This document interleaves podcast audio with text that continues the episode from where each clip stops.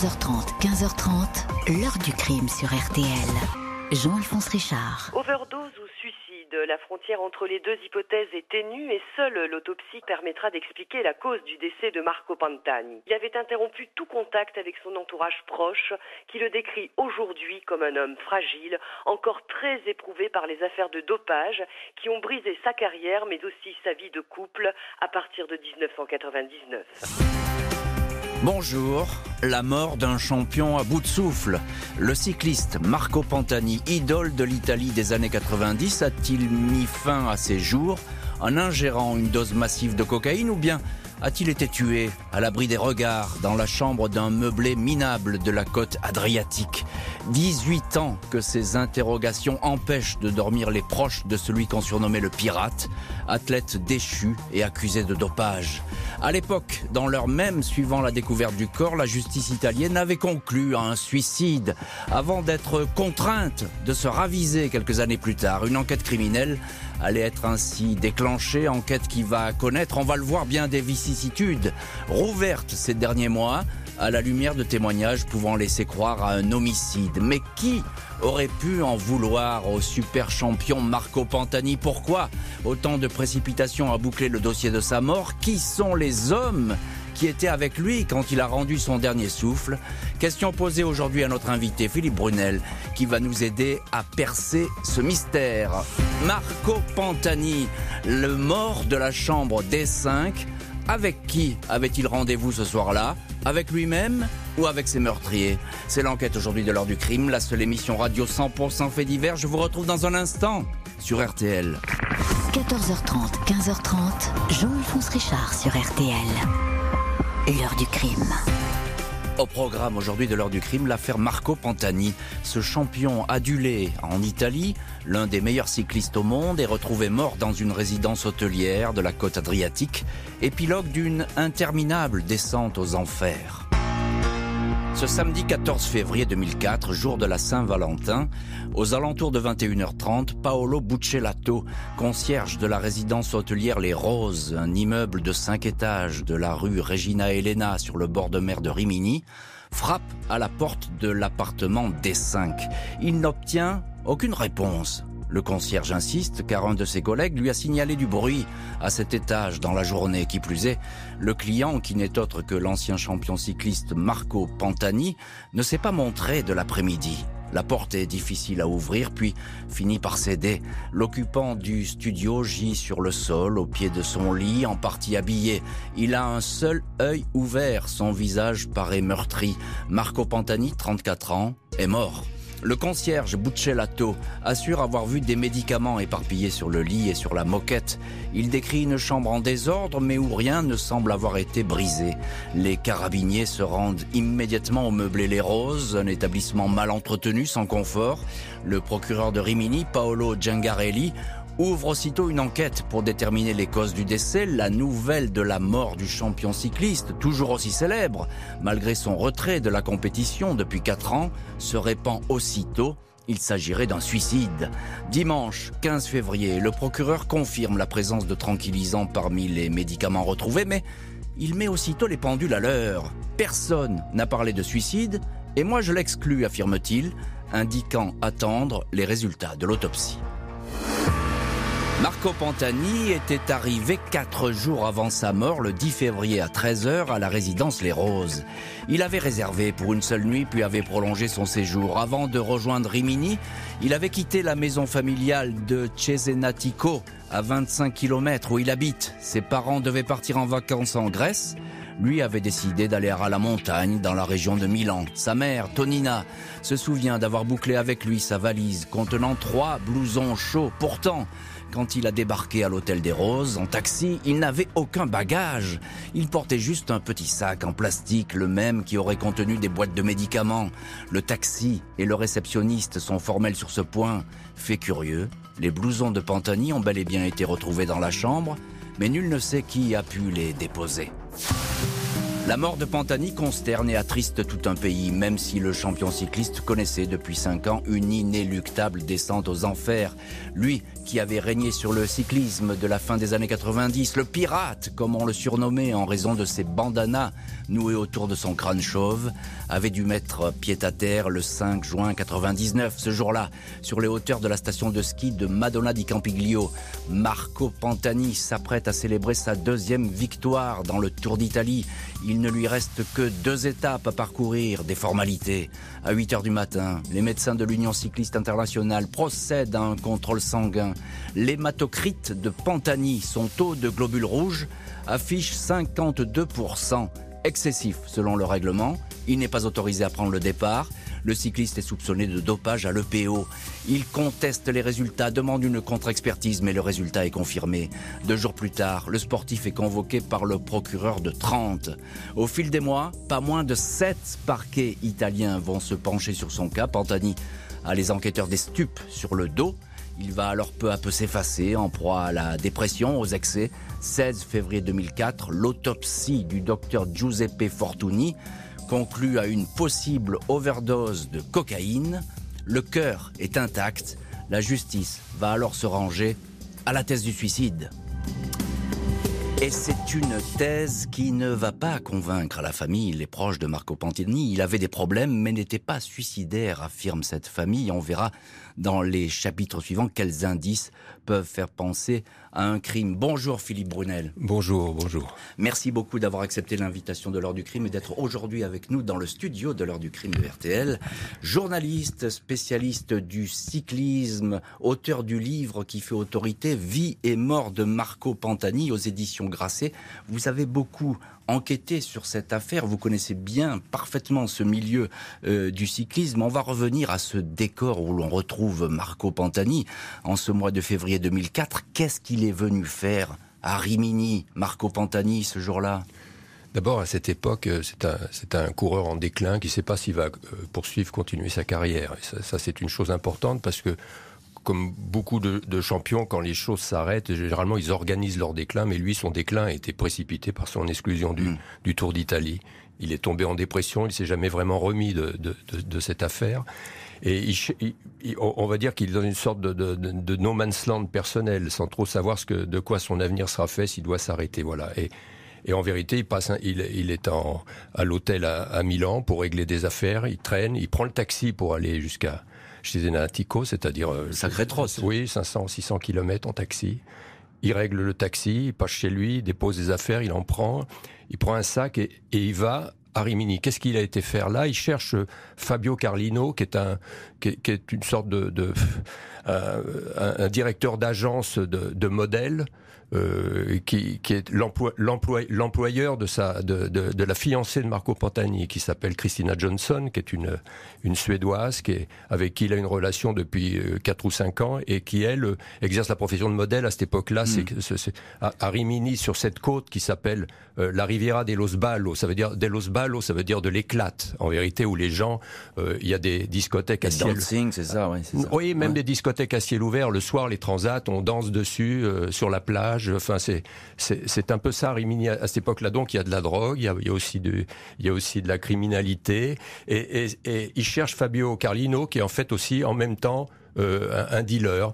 Et il, il, va frapper à la porte de, de Fabio Carlino mais qui n'est pas là. Et il se retourne et en face il y a la résidence Les Roses, donc il va l'attendre à la résidence Les Roses. Et ça va être son, sa dernière étape finalement, cette, euh, cette adresse de la résidence euh, Les Roses. Il, il, est, vous dites, alors là vous décrivez parfaitement un homme qui est en errance, on peut le dire comme ça, oui. euh, qui cherche un petit peu son destin, il n'a pas tout perdu, on le connaît très bien, mais euh, il fait plus de, de bicyclette, etc. C'est un peu compliqué pour lui.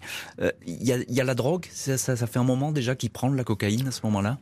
Ouais, il a, il a, il a pendant sa carrière, je, je, ne pense pas, non. Mais la, la drogue est, est, quelque chose de, de, de j'ai envie de dire, de courant dans, dans, cette région. Beaucoup de gens se prennent de la cocaïne. La cocaïne est quelque chose même dans festif, c'est ça. Oui, festif, mais même elle, elle, elle, elle, agit dans le football italien. Enfin, je veux dire, à l'époque de Maradona, la, la, cocaïne était partout. Euh, c'était quelque chose de, de connu, qui était pas qui Et, lui, oui, il prend un peu de drogue, mais à ses amis, parce qu'il a une, il, a un groupe d'amis de l'enfance de chez Zenatico qu'il a toujours conservé. C'est pas la célébrité qui l'a éloigné de ce groupe d'amis, qui parfois, alors ils ont des relations un peu à la fois tendres, affectueuses. Je, les ai rencontrés, ces gens-là, je, les connais, et, aussi un peu virils. C'est-à-dire ils sont capables de, se prendre par le par le col. Et souvent, il y en a un ou deux qui lui disent "Mais Marco, arrête avec ça, avec la, cocaïne, euh, euh, arrête avec ça." Et, lui, il est il est il est renvoyé. Il disait "Arrêtez vous aussi parce que je suis un adulte, je sais ce que je fais, je, je, contrôle." C'est ça. Donc il veut contrôler sa vie, mais il a bien du mal à le faire, il faut bien le reconnaître.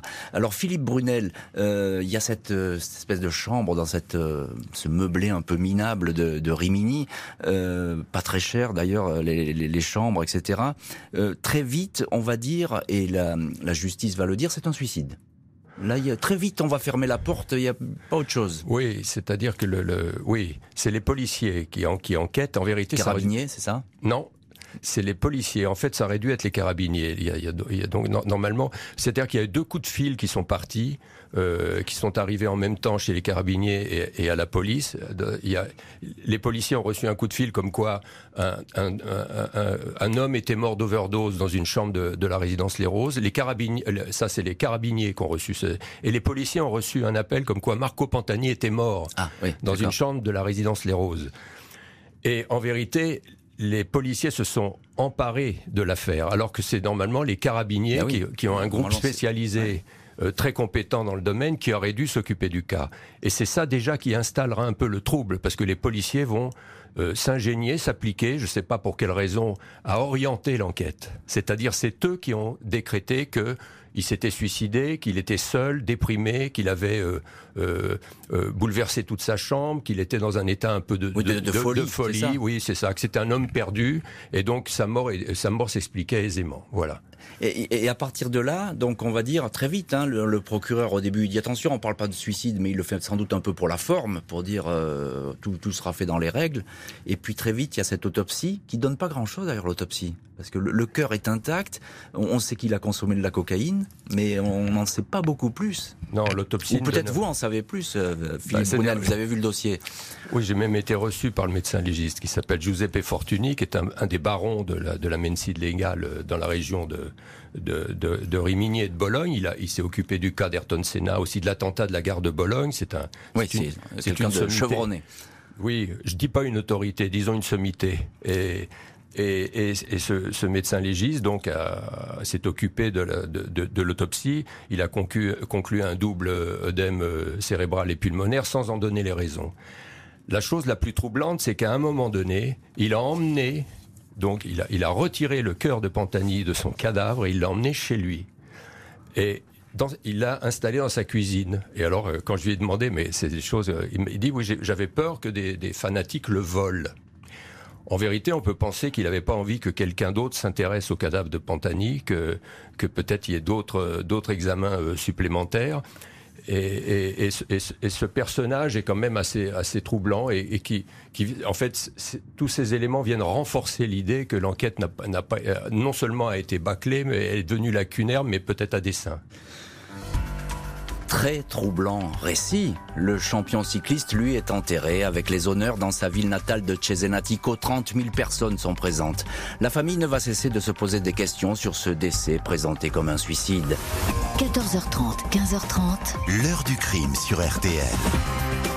Dans l'heure du crime aujourd'hui, la mort pleine de doutes du champion cycliste Marco Pantani en février 2004 à Rimini.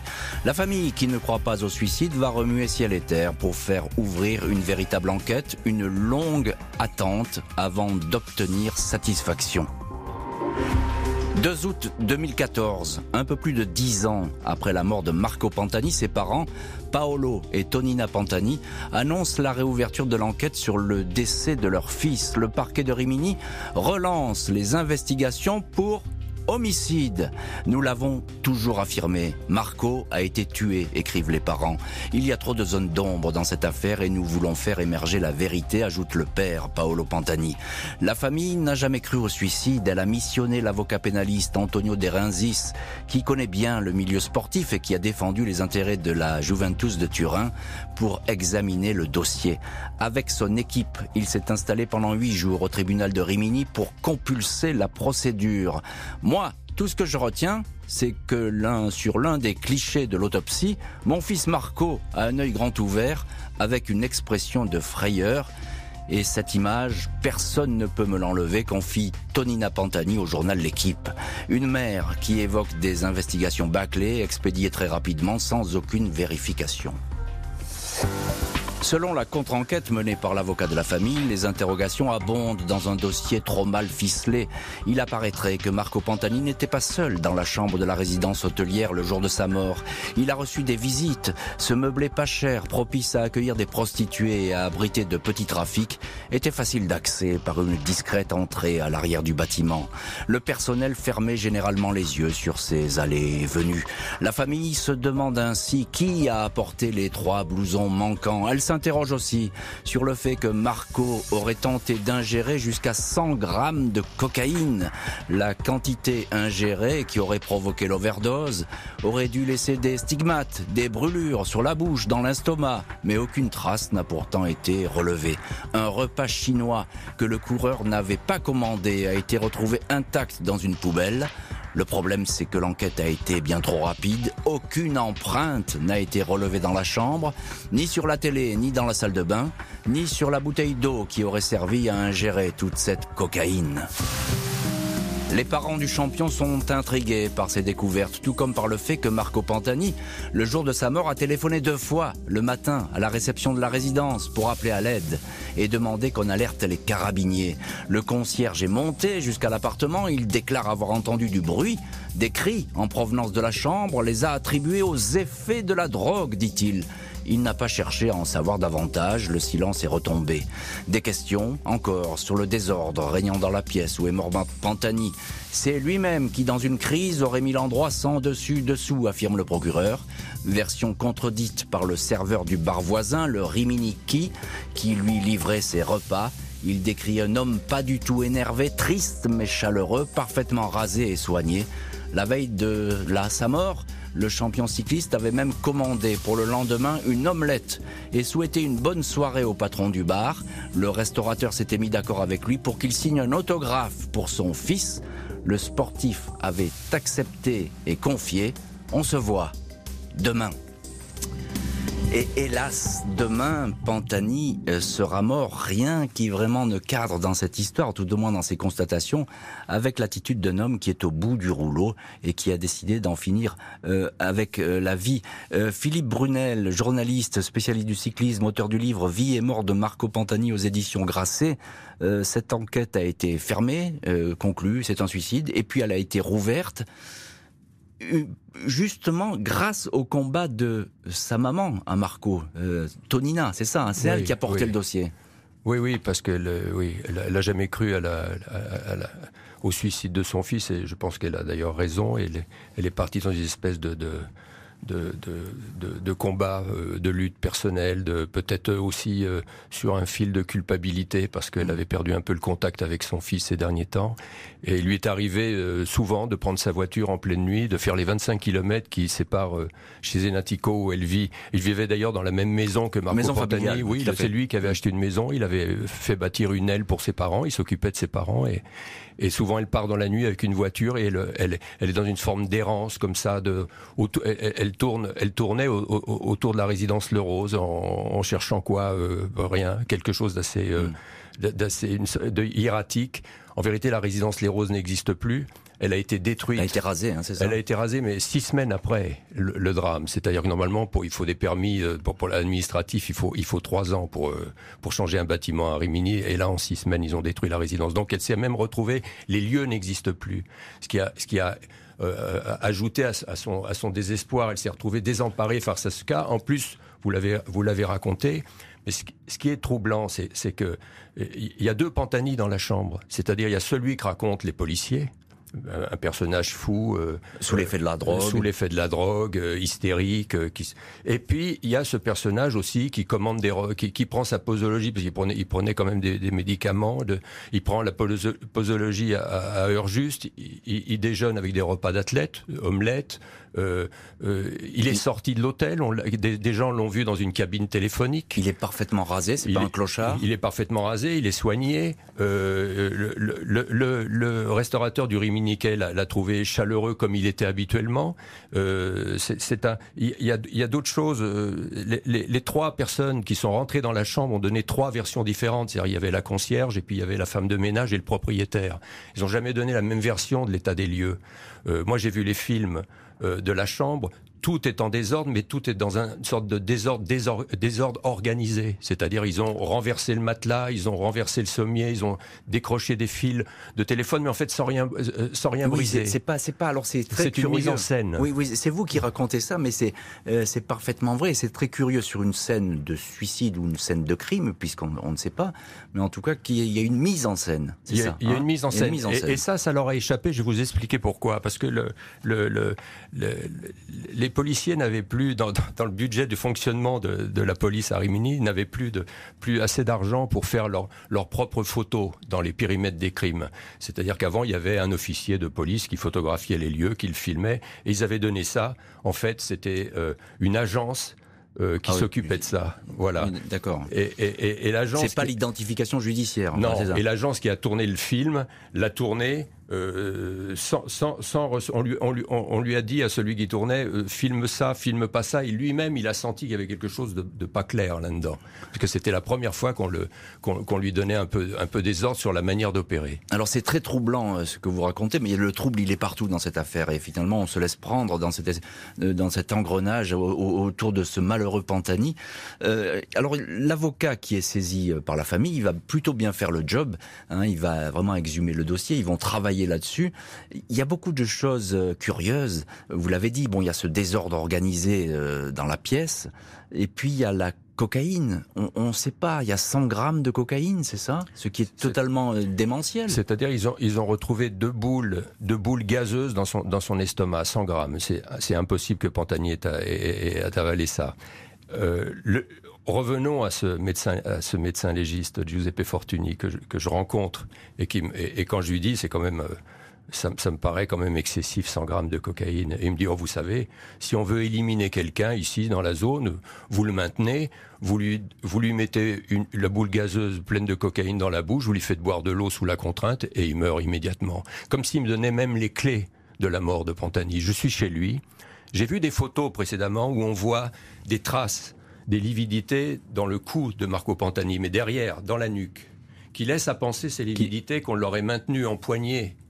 Pour l'obliger. Peut-être pour l'obliger à avaler euh, euh, euh ces boules gazeuses. Mais je sais que les lividités, les traces, elles sont surtout euh, prégnantes sous l'oreille gauche. Et alors j'en parle au médecin légiste. Je suis chez lui, d'ailleurs il m'a reçu chez lui, ce que je trouvais déjà étrange qu'il me reçoive chez lui avec des plateaux d'argent, le café, la femme. Et il me dit, bon, je vais faire quelque chose que j'ai pas l'habitude de faire, je vais vous montrer des photos.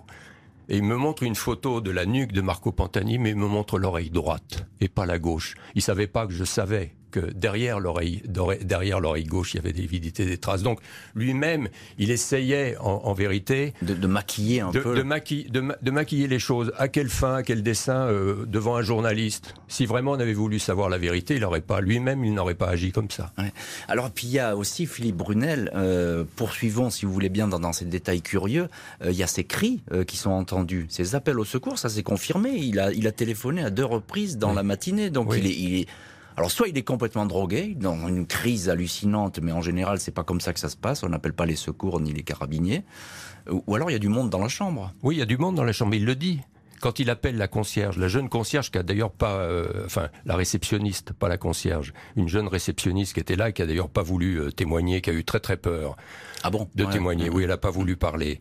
Non, il lui dit des gens sont là, ils me perturbent, ils me gênent. Appelez les carabiniers. Des gens, des gens m'embêtent. Non, non, il le dit, c'est lui qui les désigne. Donc il y avait des gens avec lui, évidemment. Le parquet de Rimini va étudier pendant près de deux ans les éléments transmis par la famille. Malgré les doutes, le procureur va finalement estimer que l'enquête ne peut aboutir. Un non-lieu est prononcé en 2016. L'heure du crime. Jean-Alphonse Richard jusqu'à 15h30 sur RTL. Même s'il était dépressif, Marco Pantani ne s'est pas suicidé. C'est la conclusion à laquelle sont arrivés les enquêteurs, bien que l'hypothèse ait beaucoup circulé ces derniers jours. Une information contre X a été ouverte pour trafic de stupéfiants et selon la presse italienne, la justice fera maintenant la chasse au dealer qui aurait vendu sa dernière dose au champion cycliste. Un homme à l'allure distinguée et qui a été vu aux côtés de Pantani est d'ailleurs activement recherché. Heure du crime consacrée aujourd'hui à la mort trouble et mystérieuse du champion cycliste Marco Pantani en février 2004 dans un hôtel de Rimini. Un suicide par overdose de cocaïne maintient la justice. Un an après le décès, la police a procédé à toute une série d'interpellations. Dans les semaines suivant la mort de Pantani, les carabiniers identifient les personnes qui fournissaient en cocaïne le champion. Un groupe de trois jeunes hommes et une jeune femme, la russe Elena Korovina, dite Barbara, dernière conquête du pirate. Plus que de la drogue, le sportif est décrit par cette bande comme un homme à la recherche de médicaments pour soigner ses angoisses et sa dépression. Fabio Miradosa et Ciro Veneruso considérés comme les principaux fournisseurs vont rester très vagues sur leur rapport avec Pantani. Deux procès, 2005 puis 2007, ne vont pas permettre d'établir le rôle exact des uns et des autres. Miradosa et Veneruso vont démentir avoir livré la grande quantité de drogue retrouvée dans la chambre. Je n'avais pas la capacité de fournir autant de marchandises, va assurer Miradosa. Condamné à 4 ans et 10 mois de détention, son ami Veneruso écopant de 3 ans et 10 mois. La mère du champion cycliste regrette de ne pas avoir obtenu de réponse à ces questions lors des procès des dealers. Des prévenus ayant perdu la mémoire et pressés que toute cette histoire s'arrête. Pas d'éclaircissement notamment sur les troublants échanges téléphoniques survenus entre Miradosa et Veneruso le 14 février 2004 entre l'heure de la mort de Pantani aux alentours de 11 heures du matin jusqu'à la découverte du corps dans la soirée vers 22 heures. Les enquêteurs avaient noté dans ce créneau horaire une frénésie de communication sur leur portable, appelant notamment des numéros qui n'ont jamais été identifiés. Les intéressés ont assuré qu'ils ne se souvenaient pas d'avoir autant téléphoné ce jour-là. Aucune recherche supplémentaire n'a été entreprise. Et on retrouve dans cette heure du crime consacrée à la mort du, grand champion cycliste Marco Pantani notre invité Philippe Brunel, journaliste spécialiste du cyclisme et qui a écrit un livre Vie et mort de Marco Pantani sur le, sur le sujet. On peut dire Philippe Brunel que euh, la vérité, en tout cas la vérité que l'on recherche dans cette affaire, elle n'est pas sortie de la bouche des dealers. Non, non, ben, il fallait s'y attendre. Oui, mais ils sont restés pour le moins, euh, ils ont perdu la mémoire pour beaucoup. Hein. Oui, ils, ont perdu, ils sont restés dans leur rôle, dans, leur, euh, dans le statut qu'on leur a qu'on leur a accordé, donné. Vous avez parlé d'Elena Korovina, qui était la dernière compagne de, de, Pantani. Il faut aussi parler d'un homme qui s'appelle Michel Mengozzi, qui était un ami de, de, Marco Pantani, un directeur de discothèque qu'il avait pris chez lui. Il vivait chez Mengozzi à, à Predapio, dans une toute petite chambre. Euh, euh, et Mengozzi, en, vérité, c'est lui qui avait confié euh, Elena Korovina à Pantani, et c'était une façon de le contrôler. C'est-à-dire, euh, Elena Korovina suivait Pantani dans tous ses déplacements et c'était, c'était, c'est-à-dire, il était sous contrôle de, partout. Il avait plus tellement de liberté alors, que lui-même. Quand vous dites sous contrôle, ça veut dire quoi? Ça veut dire qu'il fallait lui donner de la cocaïne ou bien c'était sous contrôle pour éviter qu'il ne fasse des bêtises? Non, pas pour éviter. Je, je pense que c'était une sorte de bancomat pour, ces, pour tous ces gens-là. Euh, distributeur de billets. Oui, il, il avait beaucoup d'argent sur lui, euh, Marco, et puis c'était quelqu'un d'extrêmement généreux. Il payait pour tout le monde, depuis toujours. C'était quelque chose de, de, de, de, connu. Il a toujours eu ça, cette cette générosité. C'était un, un, homme formidable, Marco Pantani. Donc, il y a ça, c'est assez troublant. Euh, L'enquête, évidemment, le, le, dossier a été rouvert, mais il y a une impossibilité, euh, euh, c'est-à-dire contextuelle, parce que le, le, patron du tribunal de, de, Rimini, Paolo Gengarelli, celui qui à l'époque procureur, l'ancien procureur, l'ancien procureur, c'est pas l'ancien, c'est le procureur, il est toujours là celui qui a instruit, instruit la première enquête de Marco Pantani est toujours au pouvoir. Donc quand vous, vous donnez le dossier à un nouveau juge, il doit aller contre sa hiérarchie.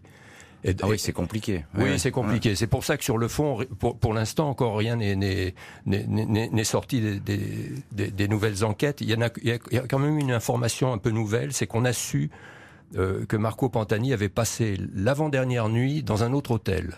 Et ça, c'était quelque chose qui n'avait jamais été dit. C'est le réceptionniste qui était un étudiant qui a raconté qu'il a vu Pantani euh, donc la veille dans le divan, dans le hall de l'hôtel avec d'autres personnes, en train d'ailleurs de plaisanter, et qu'il avait d'ailleurs enregistré son nom. Donc ça, pourquoi le, cet étudiant ne l'a pas dit à l'époque Ça vous, ça vous montre qu'il y avait une, une, une sorte de, de, pression sociale et policière. Une chape de plomb, une, sur une chape de plomb qui fait que voilà, ça prendra du temps, comme beaucoup d'affaires en, en, Italie. C'est très important ce que vous dites, parce qu'on a l'impression que tout le monde a un petit peu peur de parler dans cette histoire. Vous parliez tout à l'heure de la réceptionniste euh, de l'hôtel. Oui. Là, cet étudiant qui surgit euh, des années plus tard. Euh, bah, on a un peu la trouille, quoi. On n'y touche pas à Pantani. Oui, même le propriétaire de l'hôtel, pour, pour détruire sa, son, son, propre hôtel et en, en, faire bâtir un autre, je veux dire, il doit y avoir une motivation. On l'a peut-être jamais interrogé là-dessus. Oui, mais euh, et puis comme c'est-à-dire, il n'y a plus de preuves, il n'y a plus de traces, il n'y a plus rien. Tout a, a, été rasé. Tout a été rasé. Voilà. Il n'y a, a, plus de traces, il n'y a plus rien. Euh, en, encore un, un, petit mot, euh, une petite minute, juste sur la, la piste de la mafia, parce qu'on va dire aussi, ça va être évoqué, ça, ça va surgir sur des paris truqués, etc. On aurait, on aurait voulu le oui, ça, ça, ça remonte à son exclusion de Madori Campiglio en 1900, 1999, quand il est exclu du Tour d'Italie pour un, pour un contrôle de santé. C'était pas un contrôle antidopage, c'était un contrôle de santé. À cette époque-là, il y avait le ministère de la, de la Santé euh, italienne qui voulait exercer des contrôles sur les coureurs cyclistes, et en même temps, il y avait l'UCI, c'est-à-dire l'organisme régnant du, du, du, du cycliste qui, qui faisait, qui procédait à ses propres contrôles. Et Pantani était parti en lutte contre une grande part du peloton, et il protestait en disant on veut pas être non plus des cobayes, on doit pas être contrôlé deux fois parce qu'il faut se réveiller le matin à 6 heures, ouais. ils arrivent avant le départ, ils vous mettent des seringues, ils vous prélèvent du sang pendant le Tour d'Italie. Il s'était battu contre ça, ce qui d'ailleurs avait, avait, mmh. avait créé de mauvaises ondes autour de lui. Mmh. Et c'était quand même un type intelligent. Il était maillot rose, il savait qu'il qu serait contrôlé. Et, et, donc, quand il est, quand il est, quand ils l'ont trouvé positif, lui, il a, il a tout de suite crié au complot et il a tout de suite dit d'ailleurs. J'ai connu beaucoup de, de, de, de de, de mes aventures, beaucoup de chutes, et, mais cette fois-ci, je m'en relèverai pas. 15 ans après la mort du pirate, son dernier dealer va se manifester et l'enquête qu'on croyait définitivement refermée va être rouverte pour la deuxième fois. 14h30, 15h30, l'heure du crime sur RTL. Jean-Alphonse Richard. Dans l'heure du crime aujourd'hui, la mort controversée du champion cycliste Marco Pantani en 2004 à Rimini. Un suicide par overdose de cocaïne pour la justice. 15 ans après ce décès suspect, un dealer fait des révélations, enquête rouverte une deuxième fois. Mardi 23 novembre 2021, le parquet de Rimini, qui avait classé en suicide la mort de Pantani, rouvre l'enquête pour homicide. Le procureur s'appuie sur un rapport de 51 pages remis aux autorités, rapport rédigé à la demande de la famille et de son nouvel avocat, Fiorenzo Alessi, par un ancien général des carabiniers. Cette enquête contient des informations qui contredisent la simple overdose. Le dernier dealer de Pantani, Fabio Miradosa, condamné pour cette affaire, affirme noir sur blanc que le champion a été assassiné. Je suis convaincu que Marco Pantani a été tué, je l'ai rencontré avant sa mort et il ne semblait certainement pas être une personne qui voulait arrêter de vivre, assure Miradosa. Lors d'une émission télé, il précise, peut-être celui qui l'a tué ne voulait-il pas le faire, mais il a été tué. Je ne sais pas pourquoi à l'époque les juges, la police, les carabiniers ne sont pas allés au fond de l'affaire. L'intéressé conclut, ils se sont dit que Marco était dans un délire de drogué, mais je suis convaincu que quand il a été tué, il était lucide. La procureure générale Elisabetta Melotti et le substitut Luca Bertozzi sont désormais en charge de l'enquête. Les magistrats ont longuement entendu la mère du champion. Le contenu du rapport de 51 pages demeure en partie confidentiel. Il est essentiellement consacré aux 72 heures précédant le décès, reconstitué quasiment heure par heure, un cheminement qui démentirait toute velléité suicidaire du coureur cycliste. Et voilà donc, Philippe Brunel, cette enquête qui ne cesse de rebondir, qui vient d'être rouverte, enfin en 2021. Euh, quelles sont aujourd'hui, quelles sont les hypothèses qui, qui, qui vous paraissent, vous, euh, qui n'ont pas été assez creusées? On parlait très brièvement de la piste de la mafia, mais il y a plusieurs mafias hein, dans, dans, dans ce dossier. C'est-à-dire qu'à Rimini, à l'époque du drame, il y avait la, mafia rouge s'était installée euh, sur le littoral. Après la chute du, mur de Berlin, la, mafia rouge s'est installée sur la côte adriatique et ils géraient un peu le trafic de cocaïne et de la prostitution. Donc ils n'étaient pas très loin. On peut dire que la criminalité était là, agissante. L'autre mafia, non, c'est celle de son exclusion de Mandolay Campiglio, mais qui est importante parce qu'on ne peut pas comprendre pourquoi euh, Pantani est ce personnage qui flotte un peu et qui va s'installer dans un hôtel à 25 km de chez lui si on comprend pas la chute de Pantani. Ce qui s'est passé avant. Son déclin, ce qui s'est passé à Malawi Campillo. Lui réfute l'idée que, le contrôle, euh, qu'il ait subi un contrôle positif. Il était sûr d'être négatif. Il, était suffisamment intelligent pour, pour savoir se mettre dans les normes à deux jours de l'arrivée. Non, il y a, il y a on, a su par un type qui était condamné, un mafieux qui était en prison, plutôt un, grand criminel italien qui s'appelle Renato Valensasca, qui à l'époque, pendant le Tour d'Italie, euh, purgeait une peine de prison et à qui un, de ses un des co-détenus est venu lui dire écoute, si tu veux gagner de l'argent dans les paris clandestins, parie sur la défaite de Pantani dans le Tour d'Italie ce qui l'a alerté à l'époque. Pourquoi la défaite Il avait déjà gagné le Giro. Et il, s'avère qu'en fait, il y avait beaucoup de sommes d'argent en jeu et que la défaite de Pantani arrangeait la mafia. Hmm. Que, parce qu'il gagnait, il gagnait le gros lot. Ce Valence Sasca euh, euh, ne peut pas dire quelque chose de pas sérieux. Parce que c'est un type, c'est un, criminel qui est euh, un, tueur, vraiment un, grand meurtrier. Pour vous dire, une fois, il, a, il, avait, il avait tué un, de ses rivaux d'un autre gang et, il l'a décapité. Il a joué au football avec sa tête. Donc à ce genre de personnage on va pas donner un mauvais tuyau. Mm, mm, mm. il vaut mieux pas. Il vaut, mieux pas. Donc pour vous dire pourquoi cet, épisode est important, c'est la dépossession de Pantani avait. Il faut savoir que Pantani, si on en parle aussi, c'était quelqu'un qui avait des complexes avec son physique et il avait trouvé sa propre identité à travers son image de champion. Il avait dit à un de ses amis, tu vois, maintenant je suis beau. il venait de gagner le Tour d'Italie. Il avait trouvé un style qui était le style Pantani avec ce crâne, avec ses bandanas. Et quand euh, il y a eu cet épisode à Mané Campiglio et qu'il a été ce personnage qu'on a chassé du Tour d'Italie, il s'est senti, les, psychologues, et vous, vous l'exprimez très bien, dans une dépossession de lui-même, dépossession de ce personnage qu'il avait créé. Qu'est-ce qu'il faut Alors effectivement, il y a cette chute qui aurait pu être orchestrée euh, par la mafia, et puis donc cette, cette poisse, il n'y a pas d'autre terme, qui va le poursuivre, cette espèce de, de, de, de descente aux enfers permanentes jusqu'à la mort dans, dans cet hôtel de, Rimini. Euh, qu'est-ce qu'on peut penser euh, du, du, rapport qui a été rédigé à la demande de la famille, hein, qui, qui, a permis de rouvrir l'enquête, 54 pages, je crois. Euh, c'est assez détaillé, ça. Hein. On a trouvé plein de choses sur les, les dernières heures de Pantani. Oui, c'est un peu tout ce qu'on vient de tout ce qu'on vient de dire et qui ne colle pas. C'est-à-dire, il y a des choses qui ne collent pas. Ça sonne faux. Voilà, mmh. en gros, on pourrait dire ça. C'est ça sonne faux. L'enquête a été euh, bâclée, orientée, ça sonne faux, et donc il faut retrouver exactement le vrai Pantani et les, faits tels qu'ils se sont déroulés et passés, et pas ce qu'on a voulu nous vendre. Encore une fable à, l'image de ce qui s'est passé pour le chanteur Luigi Tenco à San Remo ou, ou au début euh, Giovanni Falcone, parce qu'en Italie il y a beaucoup de, de, cas comme ça irrésolus, comme si c'était une spécialité. c'est plus des, oui, c'est des cold cases. Euh, effectivement, il y en a beaucoup, beaucoup. On en a fait quelques-uns dans l'heure du crime, mais je vous confirme qu'effectivement il y a, il y a vraiment euh, beaucoup de choses à raconter sur, le, euh, sur ce cas. Est-ce qu'il y a, euh, Philippe Brunel, une chance cette fois que l'enquête avance un peu, qu'on puisse progresser un peu? Là, on a jeté toutes les forces dans la bataille, la famille. Hein. Vous savez, comme toujours, il faudra un nouveau témoignage. Il faudrait que hmm. quelqu'un quelqu'un ait des remords ou tout d'un coup un sens de, culpabilité. et, le temps passant avec, avec le temps, avec les, personnages disparaissant, il y a déjà des policiers qui ne sont plus là, qui ne sont plus en poste. Peut-être un jour, ça va, ça va libérer la parole et les témoignages. 18 ans après la mort du cycliste dans sa chambre de la résidence de Rimini, le dossier se retrouve une nouvelle fois dans les mains de la justice. Ultime chance sans doute d'établir une vérité. L'heure du crime, présenté par Jean-Alphonse Richard sur RTL. Dans l'heure du crime, la mort du champion italien Marco Pantani en 2004 à Rimini. Suicide, comme l'a longtemps pensé la justice, ou homicide, comme le soutient la famille. Enquête toujours ouverte.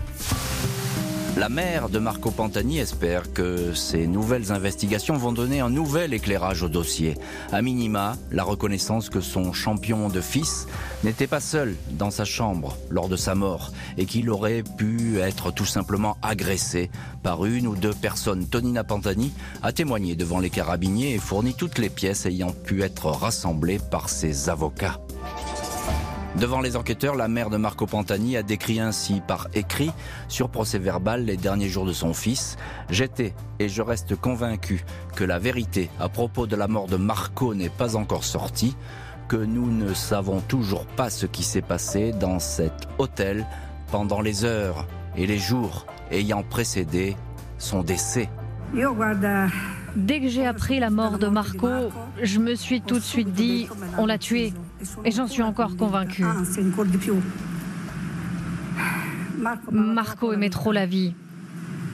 C'était un garçon tranquille. On a dit tout et n'importe quoi sur cette affaire. La seule chose qu'il n'aurait jamais faite, c'est mettre fin à ses jours. Ces derniers temps, la mère de Marco Pantani assurait n'avoir qu'un rêve, que la vérité soit faite. Ensuite, seulement, je pourrais partir en paix. Philippe Brunel, qui est notre invité aujourd'hui dans l'heure du crime et qui connaît parfaitement cette affaire, vous l'avez rencontrée, euh, cette mère de Marco Pantani, Tonina Pantani. Euh, c'est elle qui porte tout. On l'a déjà un petit peu dit, mais il faut le redire parce que sans elle, et c'est souvent le cas dans les affaires criminelles, sans elle, sans cette mère courage, comme vous l'appeliez dans un de vos papiers que vous aviez écrit pour l'équipe à, l'époque, sans elle, bah, l'enquête serait retombée dans le, dans le néant. Oui, pas dans l'oubli, parce que Marco Pantani résistera à l'oubli encore pendant longtemps, comme Faustocopie autrefois. Enfin, il, a, il, fait partie maintenant des grandes, icônes, des grandes icônes italiennes. Oui, la mère, Mère Courage, c'est la, la, la mama italienne qui défend le, la mémoire de, de, son fils, et je pense qu'elle a raison. Euh, euh, je ne veux pas parler de moi, mais, moi j'ai bien connu Marco Pantani, et si j'ai fait ce livre, si j'avais pensé que c'était l'histoire simplement d'un junkie qui est mort dans une chambre d'hôtel... Vous l'auriez pas fait? Non, je l'aurais pas fait. J'ai fait aussi pour défendre la mémoire de Pantani, qui est qui sur le fond se défend, se défend toute seule, parce que Marco, il, avait imprégné l'imaginaire des Italiens par sa façon d'être, par sa façon de, de courir avec euh, ses bandanas de couleurs différentes. Euh, je me souviens qu'en montagne, il se passait quelque chose, les gens allaient de, bonne heure, dès l'aube, ils étaient sur les pentes des, Dolomites pour voir passer le Tour d'Italie en attendant un seul homme, Marco Pantani, comme s'il était le seul en course. Et quand, le peloton arrivait, précédé par les motos, les gyrophares, beaucoup de rues, tout d'un coup, sur son passage, je vous assure, y avait une onde de silence qui s'installait. C'est-à-dire que, comme si tout d'un coup, il y avait une sacralisation du personnage et, une sorte de béatitude qui, qui, qui s'installait au milieu des spectateurs. C'était assez extraordinaire. Lui-même était un personnage euh, donc, il, mettait un bandana noir si, pour, pour dire, il avait installé un, nouveau rapport, un nouveau langage avec son public, un dialogue avec son public. C'est-à-dire, il mettait un bandana, bandana noir, ça veut dire qu'il était d'humeur maussade et qu'il allait attaquer. il, il mettait des boucles d'oreilles comme ça qu'il pouvait enlever euh, rapidement, qui était comme ça avec des clics. Et quand il le jetait sur la route, les gens savaient qu'il allait attaquer. C'était, il, il, avait un rapport. Oui, c'est ça. Il, il, avait installé un rapport avec les gens. Lui-même était un personnage euh, euh fantasque, facétieux, qui avait une forte capacité à se perdre d'ailleurs dans ses fantasmes. Il avait beaucoup de fantaisie. La réalité, sur le fond, l'intéressait pas tellement. Voilà. Et, et, et c'est ce personnage que les gens regrettent. Euh, parce que c'était il, était d'une sympathie, à la fois d'une grande timidité, d'une sympathie. Il incarnait la, plus belle expression du cyclisme, il faut le savoir, c'est-à-dire que les grimpeurs ont toujours projette une plus grande émotion que les autres parce que simplement c'est l'homme seul au milieu de la pente, au milieu de la montagne, quels que soient les, les éléments. Avec cette, cette, cette mort qui est d'une tristesse infinie, euh, quelle qu'elle soit d'ailleurs, euh, mais vous nous avez dit qu'effectivement vous croyez à la piste criminelle. Euh, encore un petit mot justement sur cette piste criminelle, Philippe Brunel, vous nous l'avez très bien dit, la résidence Les Roses, ce, ce, cette espèce d'immeuble minable dans lequel était Pantani a été rasé, on ne sait pas pourquoi, mais ça a été très rapide après les faits, hop, fini, plus de traces possibles à trouver. Et en 2014, on a appris aussi que les éléments de l'autopsie avaient été détruits. Oui, oui. Il reste rien de cette affaire non, pour, pour, travailler, je veux dire. Pour euh, non, pour travailler, non, il reste rien du tout. Il, reste juste euh, un immense regret, l'image de Pantani, euh, deux dates sur sa, sur sa sépulture. 1970-2004, mourir à 34 ans, c'est pas commun. C'est vrai. Et alors, est-ce que c'est toujours Philippe Brunel une affaire qui est euh, qui émeut l'Italie? Est-ce que les Italiens la, suivent toujours, cette affaire? Qui n'a cessé de rebondir hein Oui, parce qu'en fait, ça montre la, la, fragilité des choses. Le, il s'est retrouvé sans doute, comme on dit souvent, dans un mauvais, dans un mauvais contexte, mauvais contexte, mauvaise engeance. Ça peut arriver à tout le monde. C'est quelque chose qui peut aussi nous toucher au-delà, d'ailleurs, de la célébrité de Pantani. C'est, c'est, c'est quelque chose qui émeut parce qu'il avait, il avait euh, donné, il avait sur le fond, qu'est-ce qu'il avait fait, Pantani? Il avait procuré une joie immense aux Italiens. Et mhm. ça se termine dans un fond de tristesse. C'est pas facile à accepter, on vit avec, je pense. C'est mhm. comme ça. Et puis en vérité, comme l'enquête n'est pas résolue, c'est ce qui prolonge l'intrigue, le, le, mystère et sur le fond, la, la beauté d'un remords, la beauté d'un regret. Mm. Et encore une fois, vous pensez qu'il y, a une chance que ça aboutisse? Vous disiez tout à l'heure, il faudrait un témoignage, euh, un, nouveau témoignage, mais on a vu le dealer là qui se manifestait ben, des années après. Alors ça vaut ce que ça vaut, évidemment, ces témoignages. Et on peut estimer que dans cette affaire où tout le monde a peur, où tout le monde a gardé le silence, peut-être les langues vont se délier, qui oui, mais la peur, le silence des témoins euh, euh, corrobore l'idée que les choses se sont pas passées comme euh, comme les policiers ont voulu le dire. Voilà, c'est tout. Il est mort un peu. On en parlait tout à l'heure en antenne, vous et moi. Il est un peu mort comme Maradona est mort un peu dans les mêmes exactement. dans les mêmes circonstances ou conditions. On, vient d'apprendre que Maradona est resté 12 heures tout seul dans une espèce d'appartement sans presque sans toilette, sans rien, abandonné à lui-même, seul. Il est mort seul. les 12 dernières heures de, de de, de, Maradona, il était seul, euh, abandonné à lui-même, comme Pantani d'ailleurs. Exactement. Et, et ils s'étaient rencontrés tous les deux à Cuba c'est dire. Donc ils avaient de l'estime pour tous les, tous les deux, l'un pour l'autre. Voilà. Et effectivement, il y a deux morts euh, pathétiques, euh, il n'y a pas d'autre terme, et on espère peut-être que la vérité surgira au terme de cette enquête. Merci beaucoup euh, Philippe Brunel, journaliste, auteur du livre Vie et mort de Marco Pantani aux éditions Grasset, d'avoir été l'invité de l'émission de l'heure du crime. Merci à l'équipe de l'émission, Justine Vignot, Marie Bossard à la préparation, Nicolas Godet était à la réalisation aujourd'hui. Jean-Alphonse Richard sur RTL. L'heure du crime.